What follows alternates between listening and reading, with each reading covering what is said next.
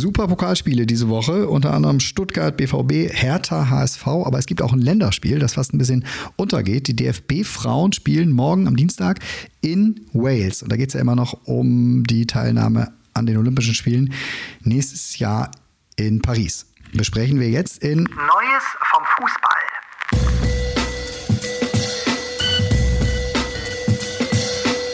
Einen wunderschönen guten Morgen, liebe Zuhörerinnen und Zuhörer. Und guten Morgen, Tobi. Warum siehst du so, so traurig aus? Wo, wo drückt der Fußballschuh? Lass es mich wissen. Lass es uns wissen. Was ist los? Zum einen ist es einfach sehr früh. Das darf man auch in diesen eigentlich für, den ursprünglich mal für den Winterschlaf erfundenen Monaten nicht unter den Tisch fallen lassen, dass man jetzt eigentlich auch noch ein bisschen muckeln sollte, finde ich immer, merke ich dann auch. Gerade wenn du gähnst so. Und Ich wollte es gerade, ich habe es unter, unterdrückt. ja, aber da sind deine Augen so ein Stück aus dem Kopf gekommen, weil du das so wegge. Und zum anderen ähm, äh, möchte ich mich echt entschuldigen dafür, dass wir letzte Woche an dieser Stelle so klar gesagt haben, dass Bayer, ich weiß nicht mehr genau, wie meine Worte waren, aber ich habe schon gesagt, dass Leverkusen irgendwie Dortmund auseinandernehmen wird. So und und da habe ich mit, ich glaube 70 Prozent unserer Hörer die wir da ja noch gefragt haben dann bei uns, hier, wie geht denn das aus, äh, BVB in Leverkusen? Da haben wir aber sowas von in den Nesseln gesessen. ähm, trotz Schnee draußen haben wir die Nesseln gefunden und uns da reingesetzt. Weil Respekt, äh, BVB, das war eine sehr gute Leistung. Schon die nächste wieder nach den Newcastle-Spielen der Champions League, nach dem Spiel in Mailand, jetzt auch in Leverkusen. Also wenn dann der Fokus drauf ist und wenn es wichtig wird, dann sind sie da, die Dortmunder. Aber warum denn nicht, wenn es nicht ganz so wichtig ist? Sag's mir. Ja, weil das dann am Ende eben den Unterschied macht, ob du Zweiter oder Erster wirst. Das äh, ist eine kurze Antwort, aber da ist was dran. Konstanz. Ist eine schöne Stadt. Es ist einfach so. Und das ist äh, Konstanz, genau. Und Konstanze, die da ja wohnt, würde das sicher genauso sehen. Ich denke, dass sie halt genau das eben so ein Top-Team ausmacht. Dass sie auch zum Beispiel, wenn du im Spiel bist und zurückliegst, und das ist ja das, was die Bayern auch ganz, ganz lange ausgemacht hat und ich würde auch sagen, immer noch weitestgehend ausmacht, selbst wenn es nicht gut läuft, wissen sie immer, dass sie so gut sind, dass sie es hinbekommen, noch auszugleichen beziehungsweise noch zu gewinnen. Wie oft hat man schon so ein Bayern-Spiel gesehen, wo man dachte, okay, das schaffen die nicht mehr und dann machen sie es so in der letzten Minute dann doch noch und es ist irgendwie so selbstverständlich und ähm, gerade bei den ganzen Top-Teams ist das nun mal so, auch wer City jetzt dann öfter auch gesehen hat, äh, vor allem letzte Saison und schon, schon krass. Also diese, dieses Ganz Selbstverständnis. kurz, bestes Beispiel gestern Liverpool äh, Fulham. Ja. Haben am Ende 4-3 gewonnen Genau. durch einfach zwei Tore noch, lagen zurück. 3-2 zu Hause. Ja. Und dann 87. Minute der alte Bundesliga-Bekannte Wataru Endo, der aus äh, Stuttgart gekommen war. Und dann Trent Alexander-Arnold und zack, haben sie 4-3 und Abpfiff, ne? Ja. Genau, oder der HSV, ne, zum Beispiel. Ja, genau, absolut. Ja. Oh Gott, ja, ja.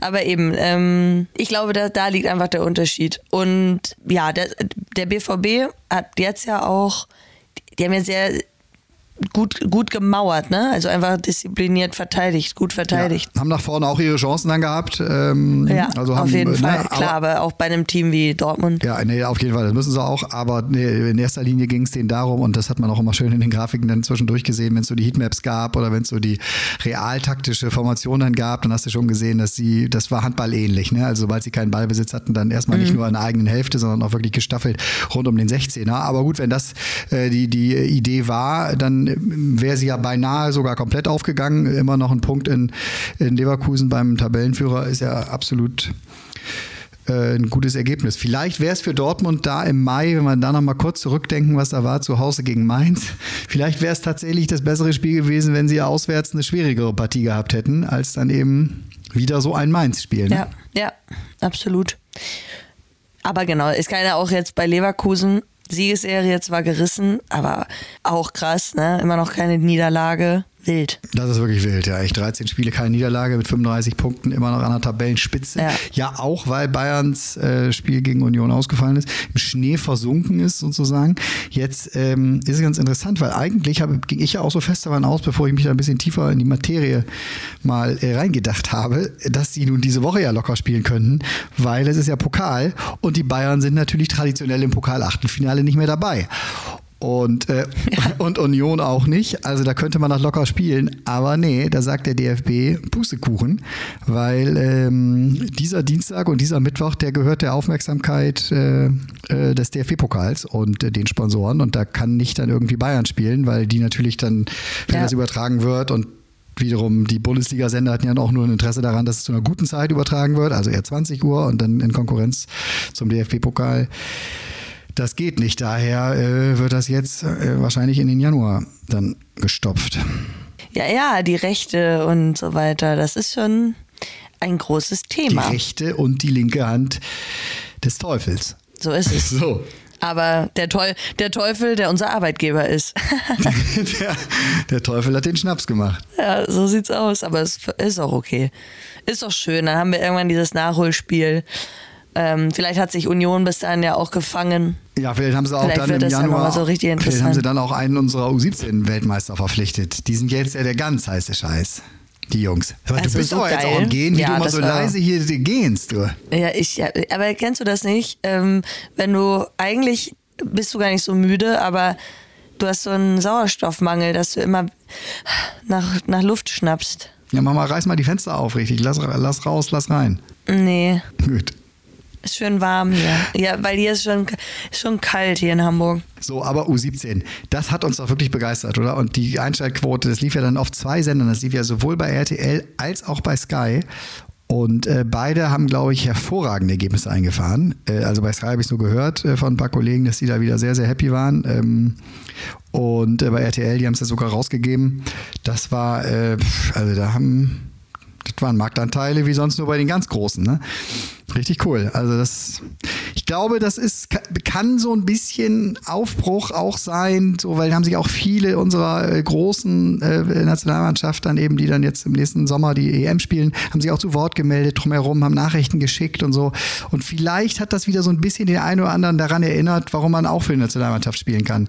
Äh, nicht in erster Linie wegen, äh, hey, die Prämienverhandlung war aber gut und äh, die Sponsoren erwarten das und das und jenes, sondern einfach, weil es richtig, richtig geil ist, für sein Land was zu rocken und eine Begeisterung zu entfachen. So. Und das wünsche ich mir so ein bisschen. Da ist wieder der, kommt der Romantiker in mir raus, dass, dass das ein kleines Feuerchen ist, das jetzt auch ansteckt, das die Großen ansteckt.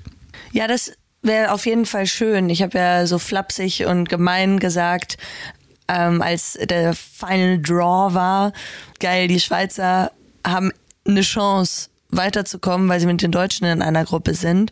War natürlich nicht böse gemeint, aber realistisch, wobei man sagen muss, bei den Schweizern läuft es ja auch gerade nicht gut. Ich freue mich sehr darüber, dass die beiden, also dass quasi meine beiden, ja, Hei, Heim, Heimaten, Heimate, Heimaten?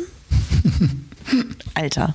Heimatländer. Ich habe zwei Heim Heimatländer, genau, oh Mann, nee.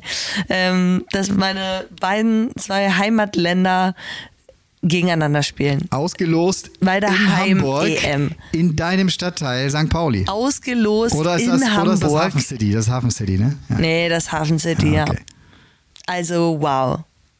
Die spielen ja, ich habe mir das aufgeschrieben, die spielen am 23. Juni, das ist ein Sonntag um 21 Uhr gegeneinander. Und das Spiel, das, das, das wäre natürlich krass, wenn ich das live sehen könnte. Ja, ich glaube schon, dass du jetzt eine ganz begehrte Expertin da grundsätzlich bist. Also, äh, wer kann denn schon von sich behaupten, eigentlich im wunderschönen Norddeutschland geboren zu sein, aber für die Schweizerinnen, ich weiß gar nicht, wie viel hast du gemacht? 30, 40 Länderspiele, irgendwie sowas, ne? 48, ja. 48 Länderspiele gemacht zu haben, den Verband zu kennen, jetzt auch noch beim DFB gerade äh, involviert zu sein, weil du da deine Ausbildung machst. Also das ist schon Da äh, gehe ich fest davon aus, dass da jetzt ein Reißen beginnt. Eigentlich bin ich, eigentlich bin ich ein Sechser im Lotto. Eigentlich bist du nicht nur da, ein Sechser im Lotto. Für und die Sender, die sich bei mir noch nicht gemeldet haben. An dieser Stelle, liebe Senderchefs, meldet euch doch gerne bei mir. Ray möchte ins Stadion, sie macht es auch, schauen. sie macht's auch umsonst. Sie möchte einfach da in diesem Stadion dabei sein. Nee, ich mach das nicht umsonst. Wie kommst du denn jetzt Dann darauf? kriegst du ein Ticket. Man muss auch seinen Wert kennen. absolut, Nö. drumherum dann. Krieg Aber das Ticket. Spiel, Observer Seat.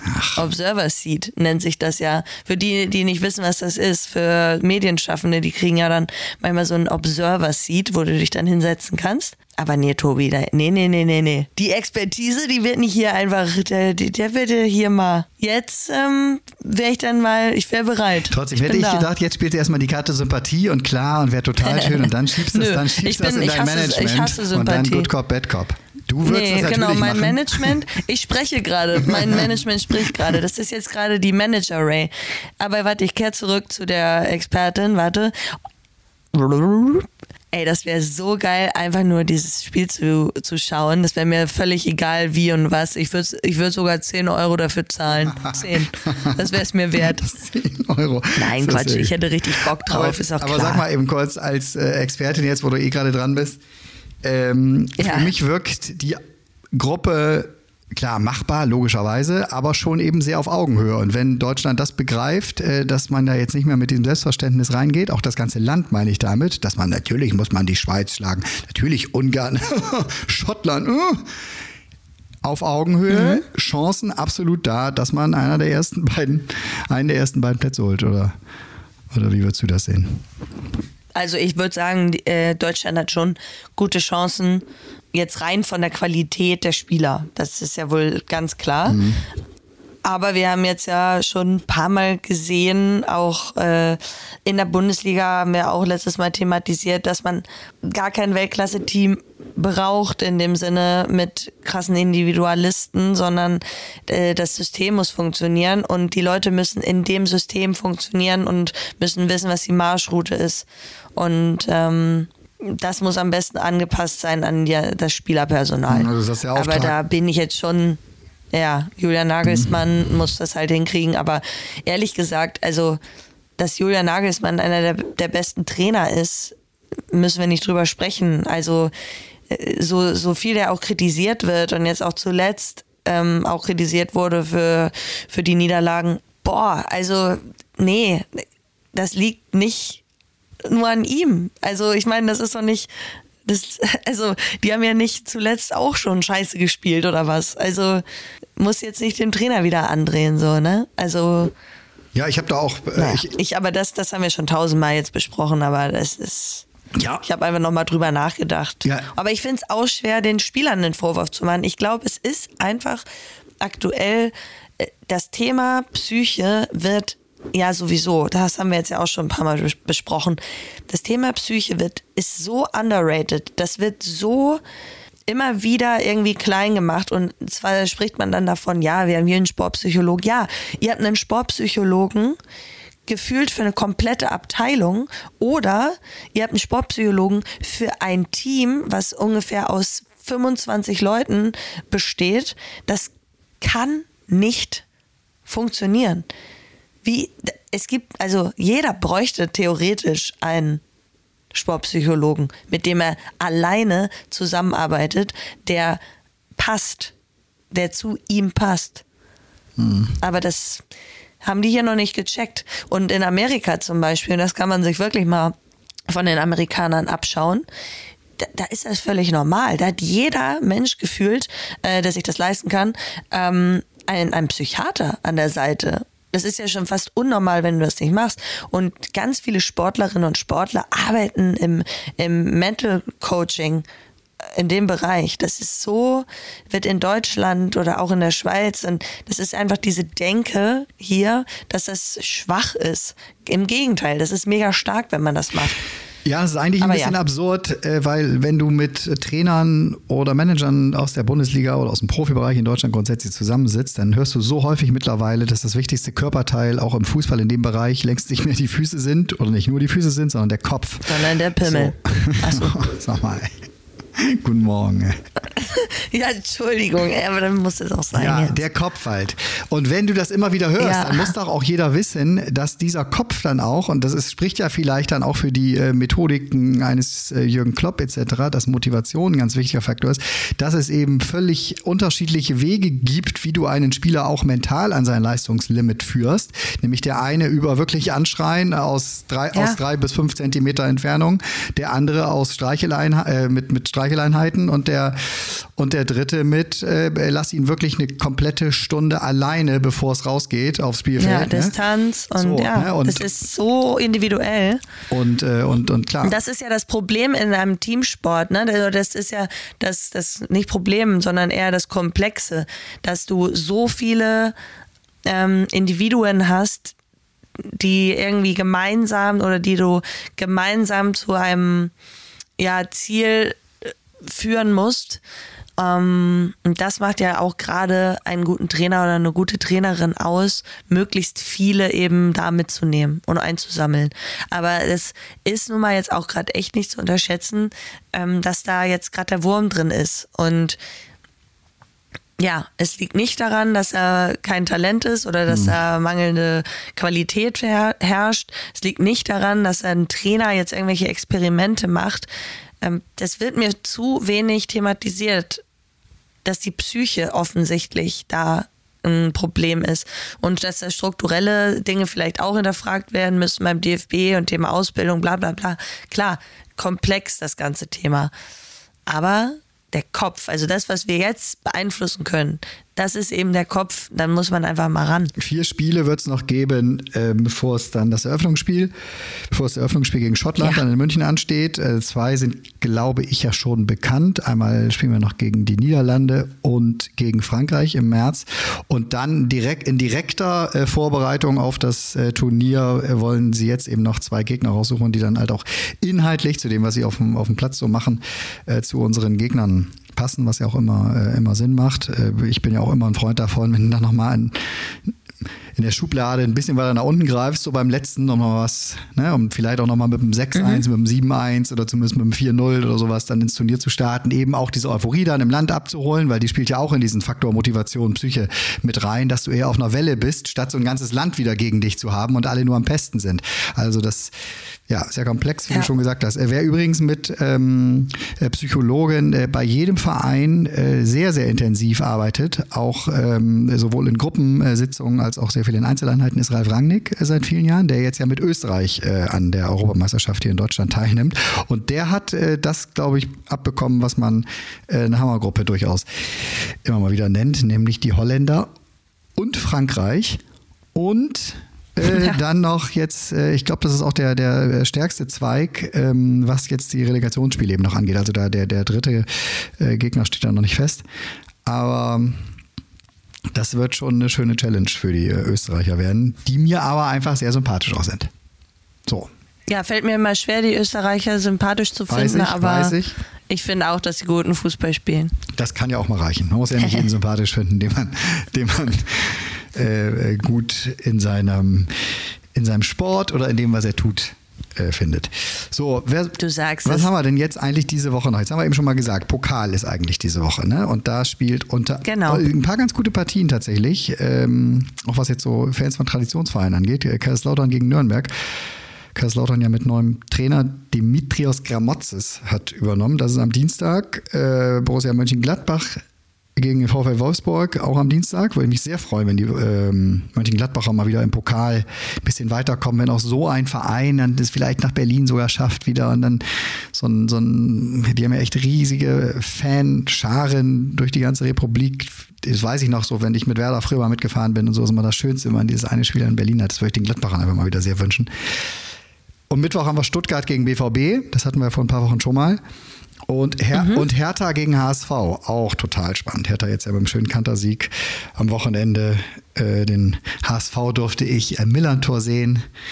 Äh, mit einem fernab dessen, was das für ein Fußballspiel, was das für ein Ergebnis war. Aber dieses Eigentor, glaube ich, das war schon eins für die Geschichte, für die Derby-Geschichte.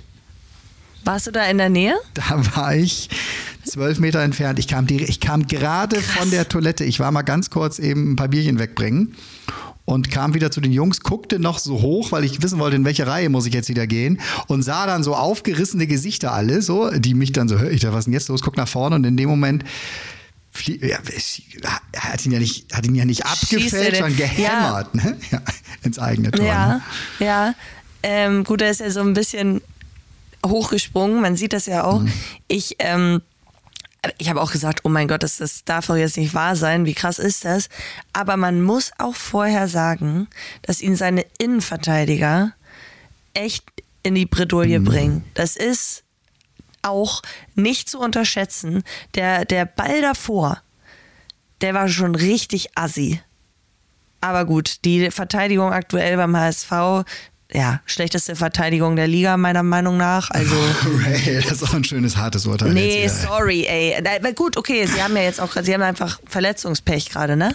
Also richtig, ja. natürlich, sie hätten theoretisch bessere, sie hätten, ja, aber dennoch, das ist ja, boah, der HSV, Mann, können die jetzt einfach mal auf, also können die sich mal jetzt zusammenreißen? Lass uns mal noch einen Schritt weiter nach vorne gehen. Also du sagst, äh, die, ja, äh, die ich will auch gar nicht über den HSV Nein, du sagst, reden. die Innenverteidiger haben, den, äh, haben ihren Torwart natürlich in die Bedrohung gebracht, ist richtig, aber der FC St. Pauli hat dafür gesorgt, dass es überhaupt zu dieser Situation kam. Ne? Also extrem früh raufgegangen, extrem gepresst, wussten auch, dass die äh, Abwehr da alles andere als sattelfest oder eingespielt gerade ist. Dementsprechend ein HSV wirklich im eigenen, am eigenen Ja, ja. 16er sehr regelmäßig unter Druck gesetzt und dann irgendwo auch äh, Mitschuld im positiven Sinne ne? oder auch ein Verdienst an diesem Eigentor dann, ne? weil du kannst deinen Gegner ja auch zu, Fehl zu Mhm, auf Fehlern zwingen oder in schwierige War ja- Situationen bringen zum Beispiel, zu, zumindest. Angeblich, äh, das finde ich auch geil, dass jetzt lauter äh, Fans dann wieder sagen, ja, waren ja beide irre, irre, Alter, irregulär, so, ähm, die Tore. Leute, also wollt ihr mir jetzt sagen, dass wenn der Fuß von dem Stürmer nicht im 16er gewesen wäre, dann äh, wäre das Tor nicht gefallen. Also man kann es auch übertreiben. Plus äh, das andere Tor, dieses Weg, Wegblocken, Wegschubsen, auch da, äh, fall halt nicht hin. Was, also, fall halt nicht hin. Heulsuse, wirklich. Boah, du bist aber emotional schon wieder. Nee, das nervt mich einfach. Das jetzt so im Nachgang wieder. Jeder, also. Mann, so sind Fans, aber du suchst, St. immer, Pauli- du suchst immer dieses kleine Ding, wo du dann denkst, er hätte ja gar nicht, hätte ja gar nicht. Du siehst nicht das, was selbst Ja, bei dir das steht. Du siehst doch. nicht, was bei dir falsch gelaufen ist, sondern du guckst, wo hätte es verhindert werden können, wenn denn hier vielleicht der Schiri, bei uns pfeift, der mal alles und da sieht er das nicht. Wie häufig ich das höre. Also ich finde, das, ich finde ja, das äh, Unentschieden war absolut gerechtfertigt für beide Teams. So, dass aber St. Pauli bis zur 60. definitiv besseren Fußball spielt, müssen wir auch nicht drüber sprechen. Nein, muss man nicht drüber reden. Nee. Das hat jetzt gar nichts damit, müssen- also ist halt einfach nur aus fußballerischer Sicht. Ich habe auch damals, wenn St. Pauli äh, Katastrophenfußball gespielt hat, habe ich gesagt, das ist Katastrophenball gewesen. So, das äh, darf man auch einfach mal sagen, dass, dass St. Pauli wirklich einfach besseren Fußball spielt als ähm, da muss man auch sagen, dass Hürzeler das einfach gerade top macht. So, ne, man muss jetzt, äh, ob das jetzt ein guter Typ ist und ob der toll ist und bla bla bla, ist mir ehrlich gesagt egal. Er spielt guten Fußball mit seinem Team und kriegt es hin, ähm, das Team besser zu machen und das machen die top. Und beim HSV sehe ich das nicht. Sehe ich das einfach Nee, nicht. Und ich habe es jetzt ja, glaube ich, auch schon tausendmal betont. Ich will, dass der HSV aufsteigt. Ich will, dass sie aussteigen. Wie geil wäre das eigentlich, wenn, das wäre historisch, ne? Wenn, wenn zwei Hamburger Teams, stell dir das, stell dir die Party vor, stell dir Hamburg am, vor allem, da, da sehe ich doch schon HSV-Fans und St. Pauli-Fans sich gegenseitig nein, in den Armen nein, liegen. um Himmels 100 Willen, auf Prozent. keinen Fall. 100 Prozent. Auf keinen 100 Fall. Prozent. Nicht die, ja, aber nicht die Ultras, das ist klar. Aber ich spreche von denen, die, Ja. ähm, weißt du, so, so wie wir zum Beispiel, Ja. die sich eigentlich äh, mögen und dann einfach nur am Derby-Tag sich denken, äh, aber Ja, nein, das Weißt schon. Also die meine? Also ich Bilder, meine- die Bilder würde es auf jeden Fall geben, würde es, nicht wird, toll, würde es auf jeden Fall geben, aber ich gehe es. Ah. fest davon aus, dass sich die beiden Mannschaften nicht den, den Rathausbalkon da gemeinsam teilen. St. Pauli würde wahrscheinlich irgendwo, ich weiß gar nicht, wo die dann stehen würden, irgendwo am Hafen oder, oder auf dem Schlitz-Tivoli, Auf auf, dem Dach oder so, oder auf dem Piratenschiff, ja, oder? auf dem Piratenschiff. Ja. Auf jeden Fall, was mir dann wieder geil. gefallen hat, ist, dass die HSV-Fans dann äh, den Heuer Fernandes, also ihren Torwart, zum Spieler des Spiels gewählt haben. So, dass man den man auch irgendwie irgendwie. Und das war, glaube ich, jetzt auch nicht ironisch gemeint, sondern äh, danach die Stimmen von den Fans Nee. waren auch alle so von wegen, Alter, das ist so ein, das ist wirklich einer der äh, Top-Torhüter hier in der Liga. Und ähm, da kann man ihm mal gar nichts ankreiden. Was passiert? Kugel springt weg und Nein. es sah halt einfach nur so komisch aus. Ach.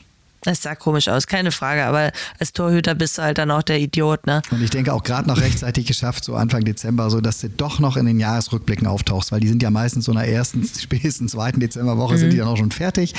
Das hat er noch geschafft. Ich denke da. Ja. Aber cool, ich freue mich. Also ich gucke mir auf jeden Fall dann das DFB-Pokalspiel an. Ähm, Hertha gegen HSV, das, äh, da freue ich mich drauf. Ich glaube, das ist eins meiner Highlights. Und Stuttgart, äh, Dortmund auch Das ganz ist auch gut. gern. Ja, und Horst Ruprecht ist ja übrigens noch ein anderer Hamburger, der jetzt auch noch ein wichtiges Spiel hat, äh, morgen als Interimscoach unserer Fußballfrauen, der Deutschen. Ähm, Mhm. Wobei ich glaube, das ist tatsächlich eher so ein Kategorie Formsache-Spiel. Ja, gefährlich. Äh, aber Wales, die sie als letztes jetzt in ihrer Gruppe haben, ähm, haben, glaube ich, noch gar keinen Punkt geholt. Nicht, dass ich da jetzt falsch liege. Auf jeden Fall sind, sie, äh, sind sie letzter in der Gruppe und ähm, äh, Deutschland hat jetzt alles dafür getan durch dieses 3-0 gegen Dänemark, äh, womit sie jetzt auch im direkten Vergleich die Dänen ja überholt haben, dass sie da auf jeden Fall auf Platz 1 dann bleiben können, wenn sie denn jetzt in Wales noch gewinnen. Und damit dann äh, in der Verlose sind für die Teilnahme, äh, ist natürlich keine Verlose, aber in der Endausscheidung sind ähm, für, für die Teilnahme an Olympia in Paris. Und ich glaube sogar, dass Horst Ruprecht dann sagen würde, ach wisst ihr was, hier aus meinen äh, vier oder möglicherweise dann sechs Spielen, äh, da machen, hängen wir noch einen Sommer ran, weil Paris, Olympia, Ja. würde ich dann mitnehmen. Da gibt es im Februar gibt's dann dieses, Das- diese, dieses, äh, diese, End, Ja. diese Endausscheidung, ne? Ja. Genau. Ja. Ja, die Schweizerinnen haben übrigens auch äh, ihren ersten Sieg geholt, auch unter Interimscoach Reto Gertschen. Ein 1-0 gegen die Schweden, gegen die Weltnummer 1. Äh, ein Kampf äh, für diesen Sieg war aber wichtig. Schade war nur, dass Italien es ernsthaft geschafft hat, noch gegen die Spanierinnen zu gewinnen. Das hatte jetzt niemand gedacht, um ehrlich zu sein. Und das war sehr, sehr blöd für die Schweizerin. Also da sieht es eher danach aus, nach Abstieg in die Nations League. Das wäre äh, in der Nations League, das wäre sehr, sehr schade. Aber ja, Ach so, also dann ist der so Interimscoach da am. Start. Ich habe es gar nicht mitgekriegt, dass die sich da äh, getrennt Seit diesem haben. Spiel so, erst, das okay. war das erste. Ah, okay. Genau, Inka Grings nicht mehr Trainerin. Ja, stimmt, das hatte ich doch mitbekommen. Ja, okay, aber habe ich jetzt nicht im äh, Ja. richtig. Richtig. Genau. Aber wir schweifen hier. Hier, man könnte ja stundenlang über Fußball sprechen. Aber jetzt äh, würde ich sagen, jetzt reden wir eigentlich schon doppelte Podcastlänge. Das soll nicht so sein. Nein, um Lassen wir die Willen. Leute. Jetzt lassen wir uns gleich noch eine schöne, Lassen wir die eine Leute. schöne kleine fiese Frage einfallen. Da könnt ihr jetzt gleich gucken bei Spotify, wenn Ja. ihr uns bei Spotify hört. Und dann votet ihr bitte und dann sagt ihr, wie euch diese Folge gefallen hat. Wenn sie gut war, dann könnt ihr das bitte da ausschweifend formulieren. Wenn nicht, dann ist auch egal. Hört einfach nächste Woche wieder rein. Und bis dahin sagen wir Ciao und freuen uns sehr. Ja, wir freuen uns. Also, tschüss. Wie so ein altes Ehepaar. Wir freuen uns sehr. Wir freuen uns. Neues vom Fußball ist eine Produktion der Podcast-Bande. Neue Folgen gibt's immer montags früh um sechs. Überall, wo es Podcasts gibt.